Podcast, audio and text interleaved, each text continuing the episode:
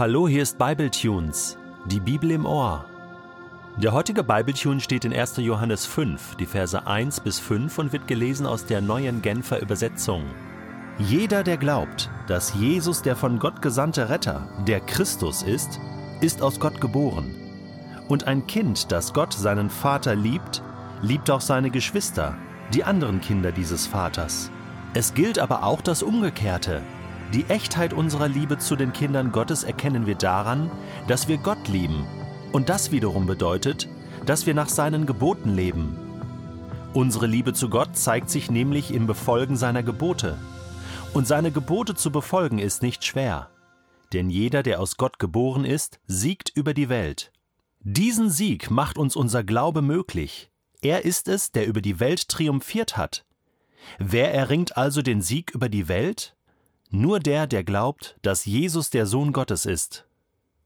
Eins der ganz wichtigen Prinzipien beim Bibellesen ist, dass man Texte nicht aus ihrem Kontext, aus ihrem Zusammenhang einfach herausreißt und für sich interpretiert. Da kommt man ganz schnell zu Missverständnissen. Und auch beim heutigen Text ist das so. Ganz wichtig bei diesen ersten fünf Versen in Kapitel 5 vom ersten Johannesbrief sind der erste und der letzte Vers, also Vers 1 und Vers 5.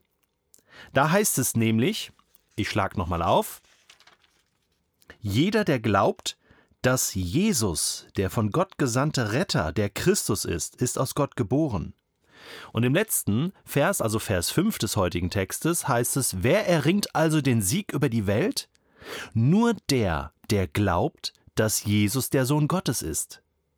Das ist das Entscheidende. Wenn ich das weglasse und nur Vers 2 bis 4 lese, da komme ich dann wieder so in den Stress, oder? Da heißt es, ja, ein Kind äh, liebt auch seine Geschwister. Es gilt aber auch das Umgekehrte, die Echtheit unserer Liebe zu den Kindern Gottes erkennen wir daran, dass wir Gott lieben und das bedeutet, dass wir seine Gebote halten seine Gebote befolgen und das ist auch gar nicht so schwer und das ist auch der Sieg und unser Glaube ist der Sieg und so überwinden wir die Welt. Der Glaube ist der Sieg, der die Welt überwunden hat und ich denke so, boah, jede Menge zu tun, oder? Wie schaffe ich das nur so ganz allein und ich fühle mich dann auch ganz alleine mit diesen Versen und denke so, hoffentlich reicht mein Glaube, hoffentlich reicht meine Liebe, hoffentlich reicht meine Kraft. Aber wir sind hier in Kapitel 5 des ersten Johannesbriefes und wir wissen mittlerweile, dass Johannes das nicht so meint. Und deswegen ist diese Klammer so wichtig. Was ist das für ein Glaube? Es ist eine Beziehung zum Sohn Gottes. Es ist die entscheidende Beziehung zum lebendigen Gott. Jeder, der glaubt, dass Jesus der Retter ist. Jesus ist der Sieger. Und mein Glaube an Jesus, meine Beziehung zu Jesus, das ist der Sieg, weil ich ja mit dem Sieger unterwegs bin. Und das gibt sofort ein ganz anderes Bild. Ich möchte das noch verstärken, denn ich glaube, das ist wichtig für dich und für mich. Also zumindest für mich ganz oft komme ich mir so im Alltag alleine vor und denke so, ach, heute, Jesus, ich möchte dich lieben und äh, Jesus, wo bist du? Und, und da hilf, helfen mir die Zusagen von Jesus im Neuen Testament, wo, wo er mir sagt, Detlef, du bist doch nicht alleine. Alle Tage und an allen Orten bin ich mit dir. Ich bin immer bei dir und der Heilige Geist ist immer in dir und die Liebe des Vaters ist auch immer mit dir und für dich. Glaub das, Detlef. Und dann gibt es diese wunderbare Einladung, die Jesus ausspricht in Matthäus 11. Und dieses Bild ist mir einfach gekommen, als ich so gelesen habe, meine Gebote sind nicht schwer, meine Gebote sind ja quasi leicht. Und von dieser Leichtigkeit, von dieser Leichtigkeit der Beziehung zu Jesus und der Leichtigkeit des Glaubens und der Leichtigkeit des Lebens letzten Endes, spricht Jesus hier in Matthäus 11, 28. Da sagt er, Kommt zu mir, ihr alle, die ihr euch plagt und von eurer Last fast erdrückt werdet. Und ich habe so den Eindruck, da redet er von mir. Ich werde manchmal erdrückt von, von meinen hohen Erwartungen, die ich, die ich habe, auch an Gott, auch am Glauben, an mir selbst, am, an, an das Leben. Das Leben ist manchmal so schwer und ich mache es mir manchmal einfach so schwer. Und manchmal gibt es aber auch echte Nöte und Bedrängnisse und Plagen. Und er sagt, ich weiß das. Ich weiß, dass ihr euch plagt und sorgt und Angst habt und fast erdrückt werdet. Kommt zu mir. Das ist das Entscheidende. Zu Jesus damit kommen. Jeden Tag. Ich werde sie euch abnehmen. Denn sonst werde ich das nie los. Es bleibt bei mir. Nur Jesus kann mir das abnehmen.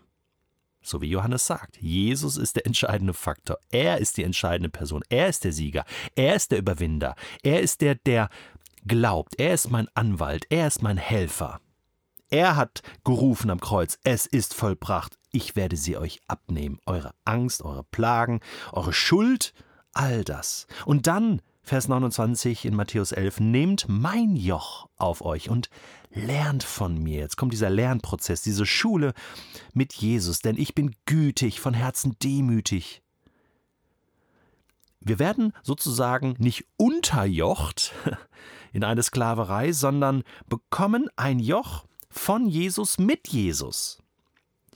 Ein Joch, das kennt man äh, aus der Landwirtschaft, ist so ein, ein Instrument, wo man Ochsen sozusagen eingespannt hat, damit sie einen Pflug ziehen oder irgendein Gerät, um ein Feld zu bestellen.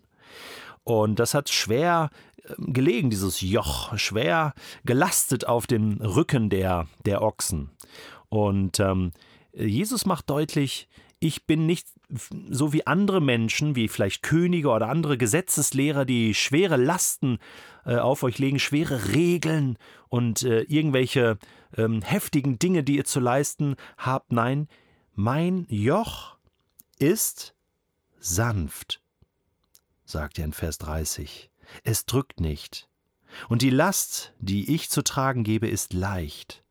Meine Gebote sind leicht, denn Jesus sagt, ich bin gekommen, um das Gesetz zu erfüllen, und er hat es erfüllt. Und jetzt stelle ich mir das ganz praktisch so vor, dass Jesus eben nicht hinter mir steht und mit der Peitsche auf mich eindrischt und, und sagt, geh Detlef und mach das, tu dies, tu jenes, sondern er geht quasi neben mir, neben mir als mein Freund, als mein Vorbild und er geht vor mir vor mir weg und sagt, Detlef, ich zeige dir den Weg, ich bin das Licht. Und ich zeige dir, wie du glauben kannst, ich zeige dir, wie du leben kannst. Komm, komm in mein Joch, es ist leicht und meine Gebote, äh, liebe deinen Nächsten und, und, und fang an, dieses ewige Leben, dieses Geschenk auszupacken jeden Tag. Das ist leicht, viel leichter als alles andere, was du bis jetzt erlebt hast. Und plötzlich spüre ich, was Johannes hier schreibt in 1. Johannes 5. Und jetzt komme ich nochmal zurück zu unserem Text heute. Jetzt macht das Sinn. Gott zu lieben bedeutet, nach seinen Geboten zu leben. Und unsere Liebe zu Gott zeigt sich im Befolgen seiner Gebote, in dem, was Jesus uns sagt, was gut für uns ist. Und das zu befolgen ist nicht schwer, nein, es macht Freude, es macht Spaß, auch wenn es manchmal unbequem ist und vielleicht auch manchmal Nachteile bringt. Aber ich gehe da mit Jesus durch und das macht mich siegreich.